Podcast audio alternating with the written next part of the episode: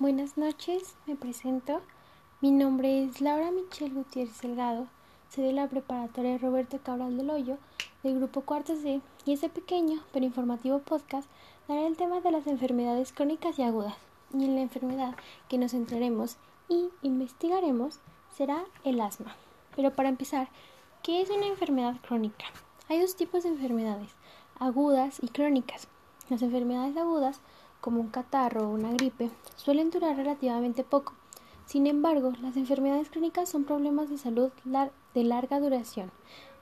A pesar de que los síntomas de una enfermedad crónica pueden desaparecer con los cuidados médicos, generalmente la persona sigue padeciendo la enfermedad subyacente, aunque los tratamientos que recibe pueden implicar que se sienta sano y, encuentre bien gran parte del tiempo. Si padeces una enfermedad crónica, es posible que no solo te afecte físicamente, sino también emocional, social y a veces incluso económicamente. La forma en que una persona le afecta una enfermedad crónica depende de la enfermedad particular que tiene y cómo repercute sobre su cuerpo, la gravedad de la enfermedad y el tipo de tratamientos que requiere. Por ejemplo, una persona con diabetes puede experimentar un abanico de emociones cuando le diagnostican la enfermedad. Tal vez crea que no va a ser capaz de pincharse para determinar su nivel de glucosa en sangre o de inyectarse insulina para controlar la enfermedad. Pero después de trabajar con el personal médico y de entender mejor su enfermedad, se familiarizará con todo el proceso y dejará de hacerse, hacérsele una montaña. Con el tiempo, controlar la diabetes se convertirá en algo secundario en su vida. Los pasos implicados en el tratamiento de la enfermedad se convertirá en una forma de cuidar de su cuerpo y mantenerse sano. Ahora, y aquí, y es cuando llegamos al punto de hablar de una enfermedad crónica, como lo es el asma. Aquí realizaremos unas cuantas preguntas poniéndonos en el lugar de una persona que sufre esa enfermedad. No solo nos vamos a poner en esa persona sentimentalmente, sino también económicamente y en qué afecta en su proceso de vida, en actividades. En la primera pregunta dice, ¿cómo me afectará esta enfermedad? Durante un ataque de asma, las paredes de las vías respiratorias en los pulmones se inflan, lo cual hace que las vías se vuelven más estrechas Menos aire entra y sale de los pulmones y el cuerpo produce una mucosidad que obstruye aún más las vías respiratorias. ¿Qué tipo de tratamiento tendré que seguir? Medicamentos antiinflamatorios, incluyendo el cromolín, que se administra con un nebulizador, que un médico administrará una o dos veces al mes mediante inyección para ayudar a reducir las reacciones o los desencadenantes del asma, como el polen y los ácaros del polvo. ¿Cómo debería tomar mi tratamiento? Estos broncodilatadores inhalatarios de alivio rápido actúan en cuestión de minutos para aliviar rápidamente los síntomas durante un ataque de asma. ¿Cuál es el costo de mi tratamiento de forma mensual? El Discord 900-800 pesos. Y ya todo junto 1500 y sin contar la consulta. ¿Qué efectos secundarios tienen los tratamientos y cuánto duran? Con el spray se reseca la garganta y hace más difícil la respiración. Pero también es un tipo de alivio. Es un pro y un contra de el spray. Y no dura tanto, solo es como que al momento de, de hacer clic se reseca, pero se quita. No es que te duren días, es de minutos. ¿Será doloroso? No, solo molesto por la resequedad que va a sentir. ¿Cuántas sesiones de tratamiento necesitaré? Son tratamientos de por vida. Solo puede ser controlado con el medicamento y con el spray y ya. Tendré que faltar a clases. Si ya tengo mi tratamiento y el asma controlado, puede ser que no llegue a faltar, pero me puede dar un ataque de asma. Y ahí sería los principios de la enfermedad. Ahí el motivo principal de no ir a clases.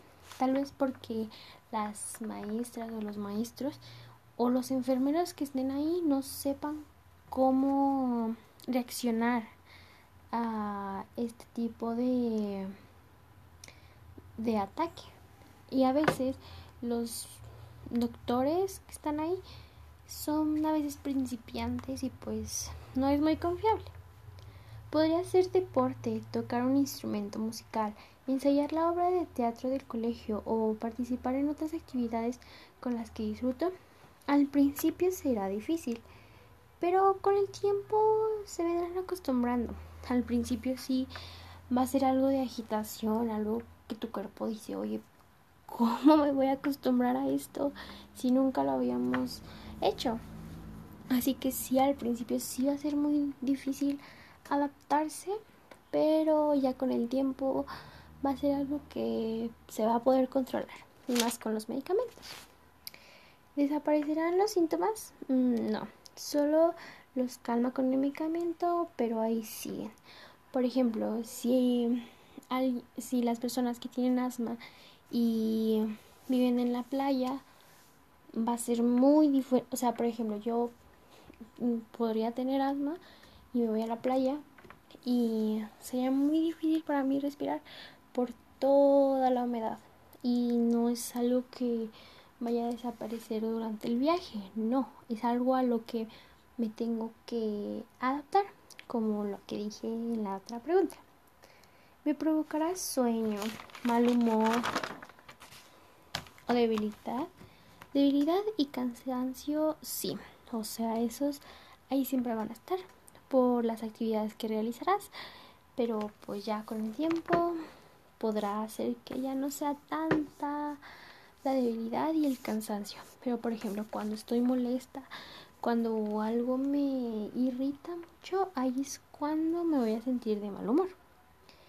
Mm, ¿Qué pasará si me salto una sesión de tratamiento o me olvido de tomar la medicación? Obviamente, al principio de que te diagnostiquen la enfermedad y se te olvida, pues ahí sí es cuando pues algo está mal también en tu cabeza, porque pues sí sería algo que la enfermedad avance más y sea a lo que voy a ir con la otra pregunta y sea más grave todo esto. Así que, pero si ya después de tantos años de tener la medicación al mil y ya lo tienes bien controlado, no pasa nada. Ya que si ya tienen un control y ya no sucede nada. Según fuentes de personas que lo han vivido durante años.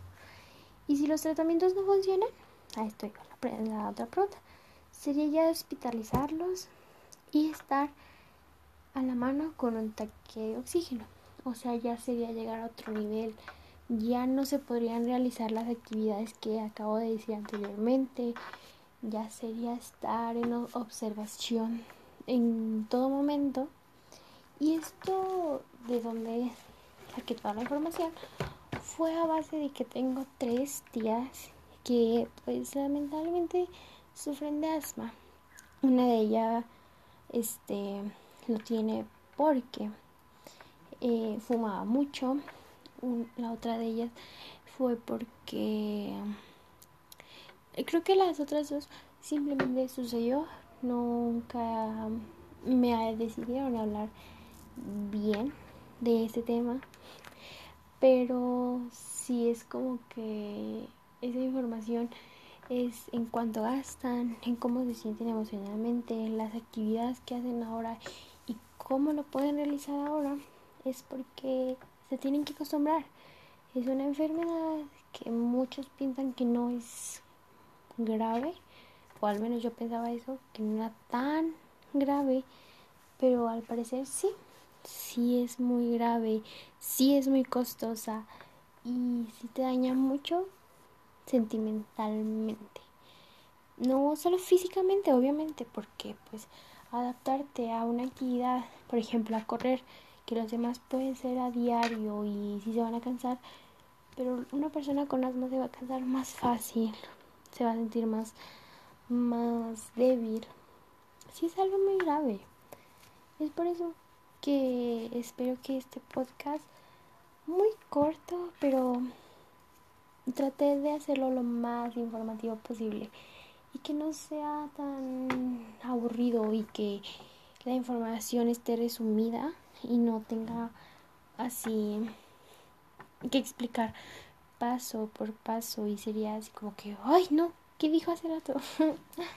y también traté de dar muchos ejemplos para los ejemplos que di, decidí hacerlos a base de cosas que los demás hacen todo el día y nosotros y los del asma pues no. Sería más cansado ir a correr y a nosotros se nos haría la cosa más fácil. Como les dije obviamente nosotros nos cansaríamos pero no a un tal grado como ellos. Y pues ya eso ha sido todo el podcast espero y sea de su quien lo esté escuchando espero y se hayan informado más de todo este tema de las enfermedades crónicas, agudas y crónicas y sobre el asma. Buenas noches.